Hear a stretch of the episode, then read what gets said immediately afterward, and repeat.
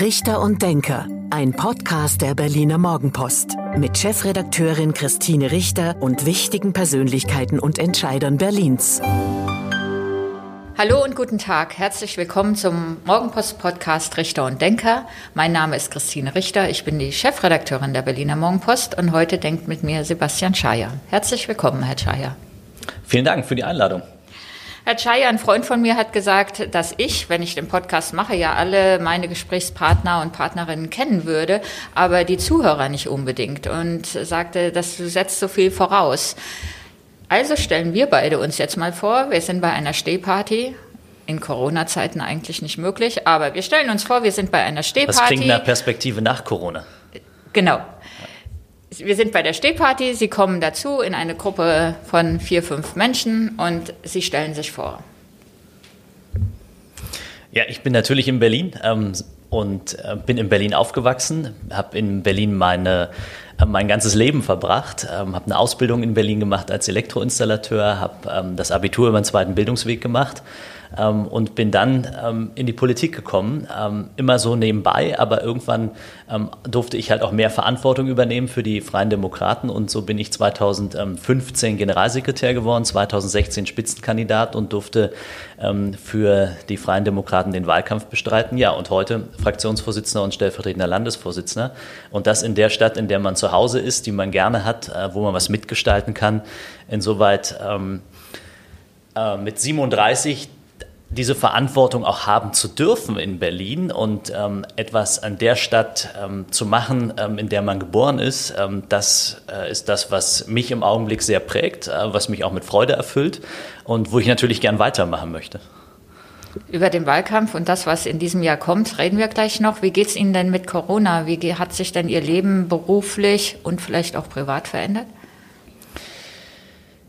Ja, also ähm, das, was jetzt gerade auch auf dem Weg ähm, hierher in, in die Redaktion der Berliner Morgenpost, ähm, wenn man sich die Straßen anschaut und durch die Straßen geht und ähm, die vielen Geschäfte sieht, die einfach zu sind und die Frage ist, wann machen die wieder auf? Und das ist ja nicht nur das Schaufenster, was äh, einen bedrückt, sondern es sind ja auch diejenigen, die in Kurzarbeit sind, die vor der Frage stehen, kommen sie jemals wieder in den Job zurück?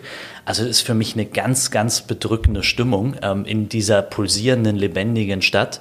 Ähm, und das prägt, also das, das nimmt mich wirklich auch, auch mit, auch ähm, gerade auch im, im familiären Alltag, ähm, die Kita- und Schulsituation. Meine Tochter ähm, ist ähm, vier Jahre alt und ähm, das Thema Betreuung ähm, ist natürlich eins, was jede Familie in diesen Tagen unheimlich auch Wie haben Sie es organisiert belastet. Ja.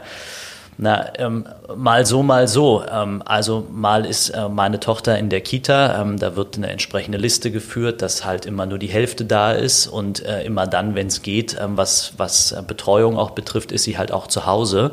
Insoweit nicht ähm, ist das immer eine Frage der täglichen Organisation. Das kennt, glaube ich, jeder auch extrem gut gerade. Und Sie, äh, bei Ihnen selbst sind Sie auch öfter im Homeoffice oder fahren Sie noch ins Abgeordnetenhaus, treffen sich dort mit anderen Abgeordneten? Naja, wir haben ja selber darauf gedrungen, dass das Parlament wieder mehr Verantwortung bekommt und haben ja als FDP auch ein äh, Parlamentsbeteiligungsgesetz eingebracht, was jetzt Zustimmung bekommen hat, weil ich der Auffassung bin, ähm, wie meine Kollegen auch, dass in diesen Zeiten das Parlament sich nicht abmelden darf. Ähm, Im Gegenteil, es muss die Verantwortung übernehmen. Und wenn Freiheits- und Grundrechte zur Debatte stehen und sogar eingeschränkt werden, dann ist es Aufgabe des Parlaments, sich damit auseinanderzusetzen. Und wir haben viel zu lange gebraucht, um das äh, wieder zu schaffen, weil ähm, Rot-Rot-Grün das nicht wollte. Jetzt ist es so, dass ähm, wieder das Parlament in, in, in, äh, in Größenordnung tagt, dass die Ausschüsse zusammenkommen, Wirtschaftsgesundheitsausschuss, all die Fragen, die uns ja treffen im Alltag dieser Pandemie. Und von daher, um auf die Frage zu antworten, ja, ich bin auch im Parlament und ja, ich bin auch unterwegs, aber es ist mein Job. Und äh, so wie jeder andere, der in diesen Tagen auch seinen Job macht, entweder im Büro, im Homeoffice, auf der Straße, im Bus, ähm, auf der Station, im Krankenhaus, wo auch immer, ähm, so sehe ich auch unsere Aufgabe als Parlamentarier. Sich abzumelden und zu sagen, das überlassen wir jetzt alles der Regierung, wäre der falsche Weg. Wir haben Ende letzten Jahres mal gesprochen, da sagten Sie so, jetzt ist mein letzter Urlaub, ähm, liegt jetzt hinter mir für das kommende Jahr, jetzt ist ein Jahr Wahlkampf. Jetzt ist Wahlkampf in Corona, im Corona-Jahr. Ähm, Kann man überhaupt Wahlkampf machen? Ja, also was heißt ähm, Wahlkampf? Wahlkampf heißt ja auch immer eine besonders intensive Phase an, an Austausch, wo man auch insbesondere auch von, von allen Akteuren in der Stadt noch mal stärker hinterfragt wird. Ähm, das läuft jetzt nach und nach an, aber ich sehe eben auch, dass ähm, wenn man mal alle Videokonferenzen nimmt, alle Gesprächsformate, die sich online organisieren, am Ende des Tages eben auch auf seine 50, 100, 200 Kontakte und Gesprächspartner kommt, ähm, weil das ist eine virtuelle Bühne, auf der man ist und Meinungen und Positionen austauscht. Aber es ist nicht, ähm, es ist anders, aber es ist nicht geringer zu schätzen, der Austausch. Und es folgt ja dadurch manchmal sogar noch ein intensiverer Austausch, weil danach die E-Mail kommt zu der Frage, dann das Telefonat. Ähm, und insoweit würde ich sagen, das gelingt ganz gut, auch kontinuierlich in den Austausch mit äh, jedem zu kommen. Aber Finden Sie es, es fehlt was. Es Finden fehlt Sie was, klar. Also ich, natürlich ist es was Schöneres, ähm, mit jedem vis-à-vis -vis ins Gespräch zu kommen. Auch, ich sag mal, den, den Ton von, von ähm, Applaus oder auch von Abneigung. Alles gehört ja in der Politik dazu. Das geht ja Social Media über Videokonferenzen gar nicht so klar rüber ähm, wie das in so einem Saal ist. Ne? Ähm, oder ja, und ich finde es ich find's auch persönlich ähm, auf Dauer dann doch anstrengender, weil man viel konzentrierter ist, wenn man miteinander redet oder, oder so die zwischenmenschlichen ähm, ja, Feinheiten irgendwie fehlen, weil man sich eben so ganz auf das äh, konzentriert, was man da auf dem, auf dem Bildschirm sieht. Ja, ähm, aber ähm, ich glaube, wichtig ist, dass wir ähm, das jetzt auch so machen, weil Kontakte zu reduzieren sind und wir schnell aus dieser Pandemie rauskommen müssen. Ich merke aber auch, dass es insgesamt eine Erschöpfung gibt. Sie haben es gerade angesprochen, es ist anstrengender, die Videokonferenz, aber der ganze Alltag ist anstrengender. Diese ganze Pandemie erschöpft uns ja zunehmend mehr. Ähm, und deshalb müssen wir auch über die Frage von Perspektiven, von Öffnungsperspektiven sprechen, was natürlich auch dann wieder dazu führt, dass man mehr in Hybridveranstaltungen vielleicht macht, dass wir zu einem Alltag Schritt für Schritt zurückkommen in, in der Stadt auch und damit natürlich auch ein Wahlkampf April, Mai ähm, eher stärker anlaufen wird und damit das persönliche Gespräch, ähm, zumindest meine Hoffnung, mhm. äh, mit Impfstrategie, mit Teststrategie und äh, mit äh, Gesundheitsschutz und Hygienekonzepten wieder in die Normalität zurückzufinden. Man kann sich ja kaum vorstellen, wie gut die Lage im letzten Sommer war. Es kommt mir fast unwirklich vor, dass man im Biergarten saß oder dass man in sogar mit zwölf Leuten noch einen Geburtstag draußen gefeiert hat. Äh, so ging mir das auch, aber ich habe das für mich selber erst realisiert, als ich am Jahresende in meinem Handy mir die Fotos angeschaut habe und festgestellt habe, Mann, das war ja 2020. Äh, fast ähm, normal kam ähm, einem das vor. Ja, aber man hatte es irgendwie aufgrund dieser ganzen Ausnahmesituation, also ich hatte es für 2019 bei mir gedanklich eingebucht. Mhm. Und wenn man sich dann mal anschaut, was eigentlich alles für Ereignisse noch waren und was ja auch im Januar, Februar noch war, ähm, hier in der Stadt, auch in Berlin 2020, ähm, dann äh, hat man das irgendwie komplett verdrängt. Möglicherweise auch zu Recht, weil diese Pandemie ne, für uns alle eine Ausnahmesituation ist. Aber ja, es gab eine gewisse Art von Normalität, gab es noch. Und im Sommer dann wieder. Ja. Nach dem ersten Lockdown im Sommer wieder. So, die FDP. Warum sollte ich FDP wählen in diesem Jahr? Ja, weil es das Chancenjahr ist für diese Stadt und die Möglichkeit besteht, einen Regierungswechsel herbeizuführen. Und ich glaube, wir haben sehr deutlich gemacht aus der Opposition heraus, dass wir bereit sind, Verantwortung zu übernehmen, dass wir Lösungskonzepte für ähm, die Berliner Verwaltung haben, dass wir Antworten haben auf das Verkehrschaos in der Stadt, dass wir beschleunigen wollen beim Thema Bauen und dass wir deutlich gemacht haben, ähm, dass wir in dieser Stadt auch die Wirtschaft voranbringen können um mal einige Punkte zu nennen. Genau, fangen wir mal an mit einem der wichtigen Themen für die Berlinerinnen und Berliner. Das ist das Thema Mobilität. Ähm, viele finden es toll, dass es Pop-up-Radwege gibt, ähm, auch den hier auf der Kantstraße. Ähm, viele wollen umsteigen aufs Fahrrad, wollen eine autofreie Innenstadt. Ähm, was wollen Sie? Ja, ich möchte vor allen Dingen eine Verkehrspolitik, die keinen abhängt und mit Zwang irgendwo hinführt, ähm, sondern ich möchte, dass es eine Wahlfreiheit gibt und sich jeder entscheiden kann, ob er morgens in sein Auto steigt oder mit dem Fahrrad fahren möchte. Und ich möchte, wenn wir darüber reden, wie schaffen wir ein Mobilitätswandel oder eine Veränderung der Mobilität in der Stadt erst einmal die Angebote so gut machen, dass sie einladen, umzusteigen. Also Beispiel konkret, den öffentlichen Nahverkehr so gut ausbauen, so pünktlich machen, so sicher machen, so sauber machen, ähm, dass eine echte Einladung ist, auch ähm, gegebenenfalls mal das Auto stehen zu lassen und mit dem öffentlichen Nahverkehr zu fahren. Aber solange all das nicht ist, solange wir nur auf Konfrontation und Druck in dieser Stadt aus sind, wird es nicht dazu führen, ähm, dass wir diese Stadt mitnehmen. Und wenn man so eine riesen Projekt angeht, ähm, dann geht das nur gemeinsam und diesen gemeinsamen Weg hat Rot-Rot-Grün verlassen. Wird es denn mit Ihnen auch mehr Fahrradwege und beispielsweise diese Pop-up-Radwege oder einen Ausbau des Radnetzes geben? Mit uns wird es ähm, darauf klar Antworten geben, weil ähm, wir müssen in einer dichter und enger werdenden Stadt natürlich gucken, wie organisieren wir das. Ich will mal ein paar Beispiele machen. Also ich würde Berlin immer dreidimensional denken in der Fläche. Ähm, und äh, das bedeutet eben, dass ich viel stärker parkruhenden Verkehr unter die Erde bringe, Quartiersgaragen schaffe, Tiefgaragen schaffe, damit schaffe ich Platz. Ähm, Platz für Anlieferung. Wir reden ja auch viel über Lieferdienste gerade in, dieser Pandemie, aber ich schaffe auch Platz für Radwege.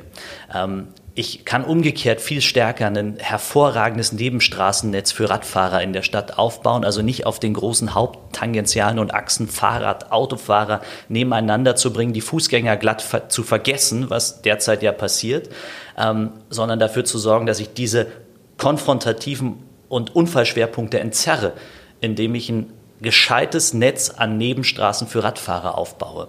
So wie das zum Beispiel in der Tor- und Linienstraße der Fall ist. Dass ich Radschnellwege mache, völlig normal, unterschreiben wir, machen wir sofort mit. Aber eben nicht zu Lasten, sondern schlau gedacht und äh, gut gemanagt. Ähm, und dass das ginge, zum Beispiel auch in der Kantstraße, das haben wir gezeigt als Opposition, indem wir zusammen mit der TU eine Machbarkeitsstudie entwickelt haben und gesagt haben, hier brauchen wir diesen Druck der Poprad Pop-up-Radwege. Ja? Ähm, überhaupt nicht, ähm, weil wir könnten ein Auto parken lassen, ähm, wir könnten ein Auto fahren lassen, wir könnten einen Fahrradfahrer fahren lassen, wir könnten der BVG Raum geben. Dazu müsste man aber über den Mittelstreifen nachdenken und müsste den wegmachen, äh, um damit ein tatsächliches Angebot zu organisieren. Was eine Möglichkeit wäre? Wäre ein härterer Eingriff dort, würde aber dazu führen, dass alle, die am Verkehr teilnehmen, an dieser Stelle berücksichtigt werden. Einer unserer Leser hat jetzt vorgeschlagen, man hätte ja die Pestalozzi-Straße, die ja auch ein ganzes Stück ähm, parallel läuft, natürlich auch ähnlich Linienstraße, Torstraße, auch zur Fahrradstraße machen können, um da den Verkehr zu verlagern, auf der Kantstraße eben für BVG und Autos Platz zu lassen. Ja, wieso nicht sich mit der Frage auseinandersetzen? Klar, und wenn ich mir anschaue, wie stark auch der äh, Gewerbetreibende, ähm, der, der, der Handel in der Kantstraße durch diese Maßnahme gezeichnet ist, erst Corona-bedingt und jetzt durch diese, diese diesen Radweg, weil Anlieferungen nicht mehr kommen, weil Side-Effekte wechseln. Das heißt, es hält mal jemand an und holt sich irgendwas im Kiosk oder so. All das passiert nicht mehr. Da ist ein Umsatzrückgang allein durch die Maßnahme, was mir die Händler sagen, von sieben bis zehn Prozent. Ähm, zusätzlich zu Corona. Ähm, und das ist natürlich dann auch am Ende eine wirtschaftsfeindliche Politik. Die fängt im Kleinen an, aber die verstetigt sich konsequent in der Stadt. Ähm, und das nur, weil man etwas ideologisch durchsetzen will. Und damit spreche ich mich nicht dagegen aus, was für Radfahrer zu tun. Im Gegenteil, ich habe es ja, glaube ich, eingangs gesagt, wie wir es organisieren würden. Ähm, aber so wie es derzeit gemacht wird, kann es nicht weitergehen. Berlin steht vor großen Herausforderungen, auch im Wohnungsbereich. Ähm, und auch da erleben wir diese konfrontative Stimmung. Ähm, und wenn wir jetzt den, deswegen sage ich in Chancen, ja, wenn wir den Schritt nach vorne gehen wollen für diese Stadt, dann geht das nur anders.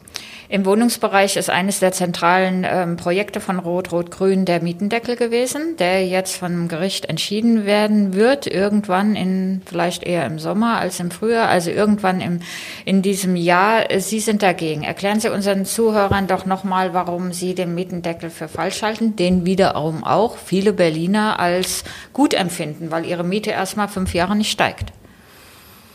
Ich ähm, kann jeden verstehen, der sagt, dass ähm, ist erstmal das Richtige für mich äh, und vermittelt mir den Eindruck, dass mir dieser Mietendeckel etwas hilft. Aber ähm, er tut das eben nicht und darauf haben wir immer hingewiesen und lehnen ihn deshalb auch ab. Also wieso? Ähm, ich sehe das als eine sehr wichtige Frage für die Stadt. Es ist die soziale Frage, wie können wir Wohnraum bezahlbar ähm, halten und wie schaffen wir das politisch mit den Rahmenbedingungen? Der Mietendeckel suggeriert etwas, was er nicht leistet, nämlich einen kurzfristigen Effekt, der unter dem Vorbehalt einer ähm, Rechtsentscheidung steht. Das heißt, das Bundesverfassungsgericht prüft im Augenblick, ob es überhaupt zulässig war, dass das Land Berlin so massiv in den Markt eingreifen durfte ähm, oder nicht. Und diese Frage ist im BGB geregelt, geregelt. Damit ist es eine Frage des Bundes. Und damit hat Linke, Grüne und SPD etwas suggeriert, uns Mieterinnen und Mietern im Übrigen in der Stadt, dass unsere Miete ähm, reduziert wird oder sogar abgesenkt wird, was ich für den noch radikaleren Eingriff im Übrigen halte. Ähm, und wenn wir Pech haben, müssen wir das alles wieder zurückzahlen.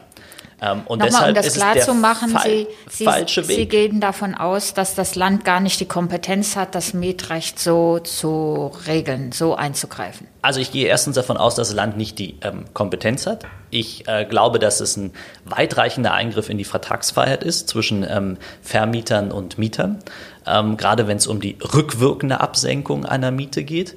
Ähm, und allein aus diesen zwei Punkten heraus ähm, ist der Mietendeckel ein, ein, Angebot an die Mieterinnen und Mieter, was am Ende keinem hilft. Und das mache ich ähm, dieser Regierung zum Vorwurf, weil sie suggerieren etwas Soziales, was am Ende echt eine große Gefahr mitbringt. Weil wenn der Mietendeckel jetzt nicht rechtskräftig wird, dann gibt es gar keine Bezugspunkte mehr, wie die Miete erhoben werden soll, weil man hat eben ja auch gleich mal den Mietspiegel, der ja in der Stadt Konsens war, was ja auch kein einfaches Projekt war, da hat man gleich mal mit. Gut, dann könnte man ja wieder. Dann gibt es die ähm, Vergleichsmiete. Den könnte man ja wieder wiederbeleben, den Mietenspiegel. Mietspiegel. Dafür kämpfen wir, damit es ab dem Zeitpunkt, wo das Gericht das entscheidet, auch eine Grundlage gibt, die Sicherheit bietet. Aber dagegen steht Rot-Rot-Grün im Augenblick man ist nicht bereit, das zu tun, weil man der festen Überzeugung ist, dieser Mietendeckel ist rechtssicher. Was muss denn geschehen? Wir haben ja erlebt, dass in den letzten Jahren die Mieten teilweise drastisch ähm, ähm, gestiegen sind, dass es ähm, wenig Wohnungen gibt, also die Leute auch keine preisgünstigere Wohnung, egal in welchem Stadtteil mehr finden. Was muss geschehen? Was wollen Sie? Was will die FDP? Das ist ein, den einen Weg gibt es nicht. Es ist ein sind ganz viele Einzelmaßnahmen, die, glaube ich, zum Erfolg beitragen können. Das ist zum einen, wir müssen eben verstehen, 200.000 Wohnungen fehlen in der Stadt. In den nächsten neun Jahren müssen die gebaut werden. Das heißt, Vorfahrt für das Bauen in Berlin und das auch so zu organisieren vom Verwaltungsprozess her.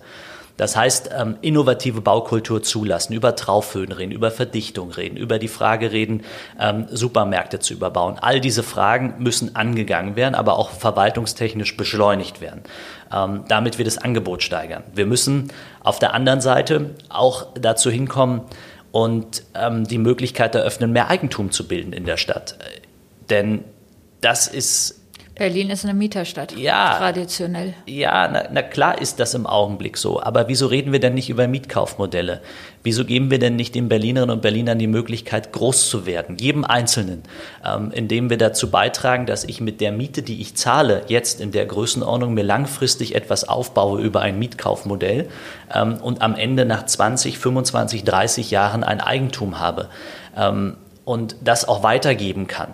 Und da möchte ich gerne hin. Das heißt, über die Frage von Grunderwerbsteuer zu sprechen. Wir müssen über die Grundsteuern unserer Stadt sprechen, ähm, die eine echte Entlastung für die Mieter auch wäre im Übrigen. Wenn ich die halbieren würde von 810 auf, 405 äh, Prozentpunkte, würde das bei einer 60 Quadratmeter Wohnung am Monatsende möglicherweise bis zu 250, 300 Euro ausmachen. Netto in der Tasche. Rechtssicher im Gegensatz zum Mietendeckel. Sie wollen jetzt keine Steuererleichterung ähm, versprechen möchte, in der Zeit, wo wir Corona möchte, vor der Nein, ich, vor uns Frau Richter, haben. ich möchte auf ein Gesamtpaket hinaus, ähm, weil nur zu sagen, wir müssen mehr bauen, wäre zu kurz gesprungen in der Frage, wie können wir bezahlbaren Wohnraum schaffen.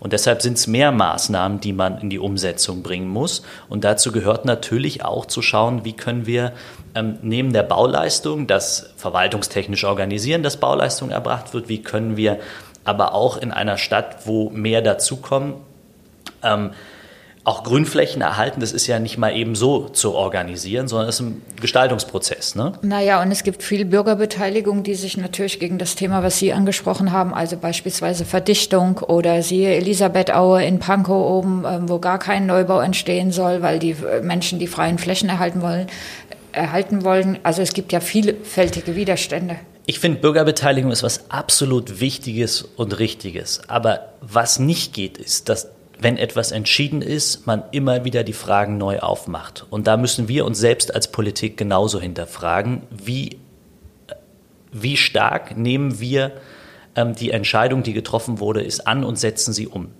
Äh, und deshalb bin ich schon der Meinung, Bürgerentscheidung, Bürgerbeteiligung richtig. Aber wenn diese Phase abgeschlossen ist und es eine Entscheidung in der Sache gibt, dann ist diese Entscheidung in der Sache auch so umzusetzen. Na, Herr Chaya, Tempelhofer Feld, da wollen Sie auch gerade wieder den Volksentscheid aufmachen. Ich wollte Ihnen diese Steilvorlage gerade geben. ja, vielen Dank dafür. Ähm, und Sie haben das angesprochen, zu Recht. Wir wollen das aufmachen, aber wir reden da von der Beteiligung. Ähm, und die Beteiligung heißt an der Stelle Volksentscheid. Ähm, Volksentscheid darüber zu sprechen. Und hier haben wir ein völlig anderes Verfahren als bei der Elisabeth Aue. Ähm, in Bezug auf Tempelhofer Feld, wo es einen Volksentscheid gab, der gesagt hat, hier darf nicht gebaut werden, würden wir niemals, niemals als FDP im Parlament ein Gesetz herbeiführen und sagen, jetzt wird da gebaut. Niemals würden wir das tun, weil wir im Übrigen unsere eigenen Volksentscheide auch gerne durchgesetzt hätten. Das ähm, ist die, die Anspielung auf Tegel? Die ignoriert wurden in dieser Stadt, wo sich der Senat in Tegel ein Denkmal der Ignoranz geschaffen hat, ähm, in Bezug auf demokratischen Willensbildungsprozess. Ähm, und deshalb würden wir bei Tempelhof nicht den Weg gehen und einfach im Parlament eine Bebauung beschließen. Das muss die Stadt entscheiden. So, wir müssen unsere Zuhörer aufklären. Sie als FDP wollten wieder eine neue Entscheidung über das Tempelhofer Feld, nämlich Randbebauung zulassen, haben dafür auch eine Unterschriftensammlung gestartet und die allerdings jetzt eingestellt wegen Corona. Sie pausiert ähm, diese Unterschriftensammlung. Sie pausiert. Ähm, Corona-bedingt in der Tat, weil wir können nicht auf der einen Seite selber sagen, reduziert die Kontakte. Ähm, und auf der anderen Seite den Kontakt suchen, um Unterschriften zu sammeln. Das schließt sich aus, damit ist aber nicht das Thema Tempelhofer Feldrandbebauung in irgendeiner Art und Weise von der Agenda. Im Gegenteil, ähm, wir werden das auch in den Monaten März, April auch wieder in die Öffentlichkeit zurückbringen. Ich denke eher April mit den wärmeren Monaten und auch den, den Austausch mit den Berlinern suchen und auch weiterhin Unterschriften dafür sammeln, damit wir die erste Beteiligungsphase erfolgreich abschließen und die 20.000 Unterschriften einreichen. Tegel, das Offenhalten von Tegel war ihr Thema im letzten Abgeordnetenhauswahlkampf ja auch erfolgreich. Ähm, fast eine Million, über eine Million Stimmen damals gesammelt. Wir wissen, dass ähm, der Senat das trotzdem ignoriert hat und beschlossen hat, Tegel zuzumachen. Tempelhofer Feld sollte jetzt ja auch ihr zentrales Thema werden, oder? Nein, Tempelhofer Feld ist ein Thema. Ähm, ein Thema, was, glaube ich, deutlich macht, wie wichtig ist, ist, dass wir in der Stadt über die Zukunft von Berlin sprechen. Und das Tempelhofer Feld mag jetzt wahrscheinlich der Kristallisationspunkt dafür sein, an dem man über Flächenkonkurrenz und über Flächen insgesamt spricht. Also eine Stadt, die als vier Millionen Metropole gilt perspektivisch 2030, die so viel Einwohner haben kann, die braucht eben auch Wohnraum. Und die Frage ist, wie organisieren wir diesen Prozess? Und deshalb ist die Frage, kann man sich es erlauben, Freiflächen in der Größenordnung von 300 Hektar freizulassen? Oder bebaut man davon 100 Hektar, aber macht das mit einer Holzbauweise? beispielsweise einer, einem nachhaltigen Rohstoff. Schafft man dort ähm, 12.000 Wohnungen, die zu einem Drittel in der Hand von kommunalen Gesellschaften sind, zum einen Drittel in der Hand von Genossenschaften und zu einem Drittel privat, wo man möglicherweise so ein Mietkaufmodell realisiert und damit 12.000 Wohnungen schafft ähm, und die dann auch sich ins Stadtbild fügen. Und da wollen wir hin. In Umfragen liegt die Berliner FDP ähnlich wie im Bund, so bei 6, 7 Prozent. Bei 7 Prozent. Sie strahlen, das müssen wir erzählen. Herr Chaya freut sich. Ähm, sieben Prozent, ist das so Ihr Wahlziel? Nein. Ähm, das ist eine gute Ausgangslage für diesen Wahlkampf. Ähm, und ich denke, dass wir weiterhin jetzt auch in den nächsten Wochen deutlich machen müssen, dass wir in dieser Stadt Verantwortung übernehmen können und wollen, dass wir mit den Berlinern über unsere Konzepte sprechen und, und Lösungen. Und wieso strahle ich? Ähm, weil das war immer mein Anspruch und auch der ähm, der gesamten Fraktion und der FDP in Berlin, zu sagen, wir motzen hier nicht rum sondern wir legen Lösungen auf den Tisch für jede einzelne Frage. Und mag das noch so anstrengend sein und so kleinteilig ähm, und mag man auch noch dafür so oft kritisiert werden, dass es jetzt nicht die ganz große Linie ist, sondern vielleicht nur die eine Lösung für die Kantstraße oder die Friedrichstraße. Aber das ist eben Aufgabe eines Stadtparlaments. Ähm, und deshalb ähm, freue ich mich, wenn das auch natürlich anerkannt wird und es dafür Zuspruch gibt. Und diesen Weg werden wir konsequent weiter bestreiten. Ähm, und wir müssen natürlich auch darüber nachdenken, wie können wir die Chancen, die in dieser Metropolregion Berlin-Brandenburg sind, stärker nutzen für den Wirtschaftsstandort. Berlin hat so viele Chancen. Ich meine, ähm, das äh, Silicon Valley gab es auch nicht von heute auf morgen. Nun könnte man, ähm, also stellen Sie sich da einfach mal vor, es gibt so einen Impuls von ähm, von Berlin Mitte aus bis Cottbus oder von Cottbus bis Berlin Mitte zum neuen Silicon Valley in den nächsten 20 Jahren zu werden. Also Metropolregion mag jetzt nicht so sexy klingen wie Silicon Valley, ähm, aber die Kraft steckt doch in dieser Region, das zu machen, über neue Automobilformen zu reden, wo sich Tesla ansiedelt, ähm, über neue Cluster zu sprechen und damit das gesamte Potenzial dieser äh, Region zu heben. Das sind doch die spannenden Fragen, die anstehen äh, und das wollen wir gerne machen in der Stadt. Er strahlt schon wieder. Rückenwind von Ihrer Bundespartei wird es nicht geben, obwohl gleichzeitig die Bundestagswahl ist, weil Sie haben einen Spitzenkandidaten Christian Lindner, der in den letzten Monaten nicht besonders erfolgreich agiert hat und dem eigentlich auch so ein Thema fehlt. Also das sind ja immer ganz ganz individuelle Sichtweisen darauf. Ich sehe das natürlich anders, Frau Richter. Selbstverständlich. Ähm, und ähm, nun kann man sagen, was ist Rückenwind? Ähm, wir haben ja gerade über Umfragewerte gesprochen. Auch Umfragewerte sind absolute Momentaufnahmen. Ähm, da steht die FDP im Bund bei 9 Prozent. Ähm, wir stehen in Berlin bei 7 Prozent. Ähm, das heißt, wir haben gemeinsam äh, ein, ein, Ziel und äh, das, dafür kämpfen wir auch zusammen und ich werde auch zusammen mit, mit Christian Lindner und Wolfgang Kubicki und allen anderen Akteuren ähm, äh, Wahlkampf machen, sowohl für den Bund als auch für das Land. Ähm, von daher ja, sehe ich. Wenn ich jetzt mal so mich erinnere an seinen Umgang mit der Generalsekretärin, die er geholt hat, dann nach einem Jahr erst so ein bisschen über die Medien schon vorbereitet, dass sie gehen muss. Dann muss sie gehen, dann macht er dumme Sprüche zum Abschluss. Ehrlicherweise schreckt mich auch als Frau tut das total ab. Ja, ähm, Sie erinnern jetzt an eine, an eine Rede. Ähm, natürlich. Ja, ich könnte auch sagen, der Umgang mit Thüringen, ja, und den Vorgängen da. Also die Wahl eines eines FDP-Ministerpräsidenten mit Unterstützung der AfD und das Eingreifen oder Nicht-Eingreifen von Herrn Lindner ist ein anderes Thema, was einen mehr als nachdenklich macht. Ähm, ich meine, wir wissen selber, wie schwierig das ist, ähm, wenn man in die eigenen Unternehmen guckt, ähm, wenn es darum geht, Dinge auch zu regeln oder in die eigenen Redaktionen oder wo auch immer dann auch äh, Dinge so zu, zu organisieren. Ähm, insoweit kann man immer sagen, das hätte schneller, das hätte konsequenter sein müssen in Thüringen. Es war einfach, was in Thüringen passiert ist, das entspricht nicht ähm, äh, meiner Vorstellung. Ich habe eine klare Haltung gegenüber der AfD und das ist eine ablehnende Haltung. Ähm, mit mir würde es nie eine Zusammenarbeit oder einen äh, konstruktiven Austausch und Dialog mit, mit der AfD für Regierungskoalitionen geben. Würde es nicht geben. Wir beschränken uns ähm, auf das wirklich Minimale, was im parlamentarischen Betrieb notwendig ist, wie übrigens auch Linke, Grüne und SPD das tun. Ähm, das machen wir auch. Auch die CDU tut das, weil es ist notwendig, damit das Parlament läuft. Ähm, weil die AfD ist dort legitimiert, ähm, sie ist gewählt durch die Wählerinnen und Wähler und deshalb haben wir einen Parlamentsbetrieb zu organisieren. Aber eine Zusammenarbeit oder eine Regierung schließe ich absolut aus und deshalb habe ich das auch mehr als kritisch gesehen, was da in Thüringen passiert ist. Ähm, und das Gleiche schließe ich im Übrigen auch für die Linke aus mit der Zusammenarbeit in einer Regierungskoalition. Und ähm, von daher, Christian ist dahin gefahren, hat sich um diese Fragen gekümmert, ähm, hat, ähm, glaube jetzt auch sehr deutlich gemacht, indem äh, Thomas Kembrich gesagt hat, er tritt nicht mehr an als Spitzenkandidat, dass er da ähm, auch bereit ist, stärker Verantwortung auch in, in, in Thüringen äh, in dieser Frage zu übernehmen. Er hat sich da nicht weggeduckt. Ähm, ähm, jeder geht da anders ran.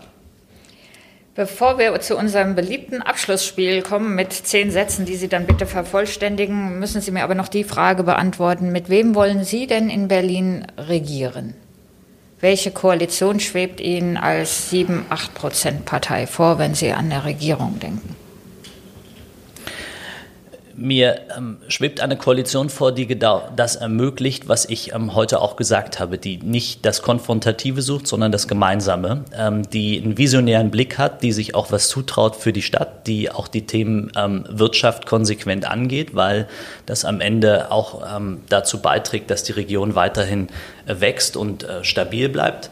Ähm, und ich schließe AfD und Linke aus. Und so eine Ampelkoalition, Rot, Grün, Gelb, ist vorstellbar. Mit den Grünen können Sie sich eine Koalition vorstellen? Es ist am Ende eine Frage, die die Berliner zu beantworten haben, mit der Frage, wie, wie votieren sie die, die einzelne Partei ins Parlament. Und ich kann nicht fünf Jahre lang gegen Rot-Rot-Grün ähm, ein, eine Oppositionsarbeit machen und sagen, so geht's nicht und mich dann aus der Verantwortung stehlen und sagen, ich bin nicht bereit, das zu tun. Also ich würde lieber regieren, Gut, als nicht regieren. Das war fast das Schlusswort, aber jetzt kommen wir zu den zehn Sätzen. Herr Chaya, auf geht's. Der erste Satz. An Berlin mag ich besonders. Wow. Ähm, Berlin ist mein Zuhause ähm, und Berlin ist äh, so unterschiedlich und man kann in Berlin einfach alles haben, ähm, weil jeder Bezirk einfach ähm, völlig anders ist. Und das ist ein Erlebnis, was man in einem Rausch in Berlin haben kann, weil man ist wirklich von A nach B, von C nach D so schnell unterwegs in der Stadt und immer in einer anderen Welt. Ähm, und sie ist immer besonders. Opposition ist Mist, weil sie oft äh, dazu beiträgt, dass Dinge, die eigentlich gut sind, ähm, nicht umgesetzt werden. Ähm, und Opposition ist Mist, weil sie ist Regierung in Wartestellung und Regieren, das haben wir gesehen, ist so wichtig für diese Stadt. Berlin braucht eine andere Regierung. Weil? Weil? es äh, dringend notwendig ist, dass wir die Chancen, die in dieser Stadt stecken, nutzen ähm, und den den, äh, diese Kraft, die Berlin hat, auch freisetzen, nicht konfrontativ, sondern miteinander ähm, die Potenziale heben, die Berlin hat. Und das hat diese Stadt schon so oft gezeigt, wie sie aus Krisen auch herausgekommen ist in ihrer wechselhaften Geschichte. Ähm, und das kann eine Regierung leisten, aber das kann nicht diese Regierung Rot-Rot-Grün leisten. Der schönste Bezirk ist für mich? Da, wo ich zu Hause bin. Ähm, und ich bin in Berlin äh, aufgewachsen, in Berlin-Mahlsdorf. Ich lebe jetzt in Steglitz-Zehlendorf und deshalb ähm, ist der schönste Bezirk da, wo ich äh, auch zu Hause bin. In einer Regierung wäre ich am liebsten? Ähm, in einer Regierung wäre ich am liebsten. Meine Familie. Mit den Freien Demokraten. Ich wollte Ihnen den Job entlocken, was Sie gerne machen würden, wenn Sie in der Regierung wären. Weil das ist mir klar, dass Sie das wollen heute. Meine Familie bedeutet mir sehr viel. Mit meinem Bruder, dem CDU-Abgeordneten Mario Chaya, verbindet mich ein Auf und ein Ab, eine ähm, Bruderlichkeit, vieles Gemeinsames und mehr als so manch einer glaubt. Vorbild ist für mich derjenige, der aus Krisen herauskommt, aufsteht, sich nicht runterreden lässt, ähm, der tatsächlich Dinge in die Hand nimmt und sich nicht klein machen lässt, sondern immer wieder daran glaubt, aufzustehen und Dinge zu erreichen. Und das können so viele sein. Und für das Jahr 2021 wünsche ich mir, dass wir zur Normalität zurückfinden, ähm, Stück für Stück, dass es genug Impfstoff gibt und dass wir, wenn wir im nächsten Jahr hier zusammensitzen, über äh, die Regierung sprechen, die sich neu konstituiert hat. Vielen Dank, Herr Chaya. Das war der Podcast Richter und Denker, heute mit dem FDP-Fraktionsvorsitzenden und Spitzenkandidaten Sebastian Chaya. Vielen Dank. Mein Name ist Christine Richter. Ich bin die Chefredakteurin der Berliner Morgenpost und sage Dankeschön und freue mich aufs nächste Mal und Tschüss. Das war Richter und Denker. Vielen Dank fürs Zuhören. Schalten Sie nächste Woche wieder ein zu einer neuen Folge mit Berliner Morgenpost Chefredakteurin Christine Richter.